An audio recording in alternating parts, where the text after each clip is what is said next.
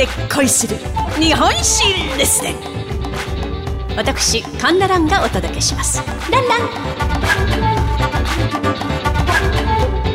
樋口喜一郎の巻最終話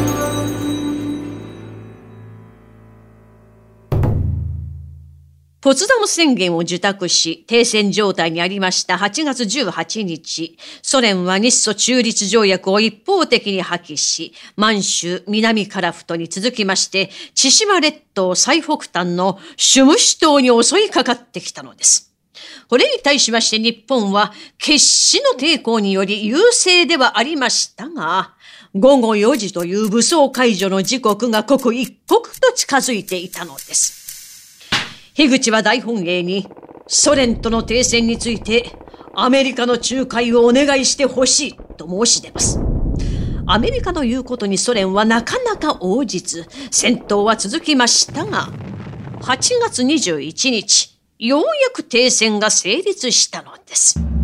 そして23日、武装解除。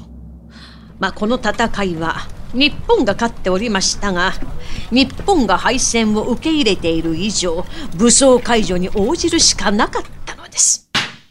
もし日本軍がシュムシ島の戦いでソ連の南下を許していたら、北海道は間違いなくソ連に奪われていたでしょう。そしてかつてのドイツや現在の朝鮮半島のように分断国家になっていたかもしれません。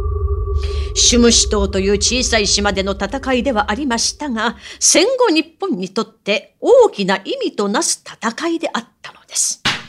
そしてシュムシ島で日本を守るために命を懸けて戦ってくださった兵士たちは、武装解除後、スターリンの命によってシベリアに抑留、極寒の中で過酷な労働を強いられるのでありました。さて、この戦で突撃命令を下しました樋口は戦後、ソ連から戦犯引き渡し要求されたのです。この樋口の窮地を救いましたのが、オトポールで樋口によって命を救われましたユダヤ人たちだったのです。彼らはアメリカ国防省にソ連の要求を拒否するよう大々的に働きかけたんです。まあ今で言うところのロビー活動、大々的にしたんですね。まあ結果、ソ連の引き渡し要求は立ち消えとなったのでありました。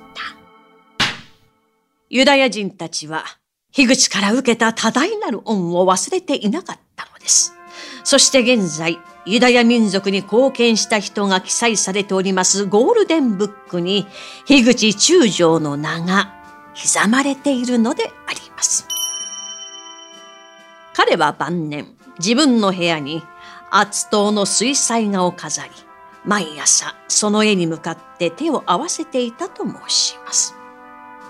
自分の命によってユダヤ人の命を救った自分が、いくら大本営の指示とはいえ、自分の命によってアッチ党守備隊を見殺しにしなければならなかった。それは死ぬまで彼の中から消えることはなかったのではないでしょう。日本国を守るため、精魂傾けて戦ってくださいました樋口喜一郎中将。昭和45年、1970年、その激動の人生に幕を閉じたのでありました。去年82。樋口は後年、このような言葉を残しております。日本の歴史家は日本の負け戦しか伝えない。北方でソ連軍に勝ったシュムシ島の戦い。だからこそ、今の日本の秩序や形が守られている。このような勝ち戦に目をつむっているのは非常に残念だ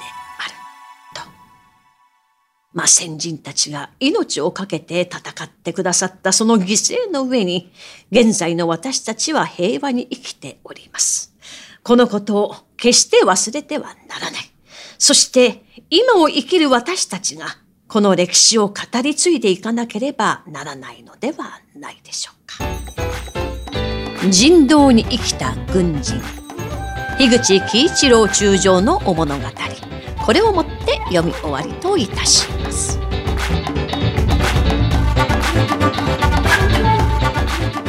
お相手は私講談師神田蘭でございました。ランラン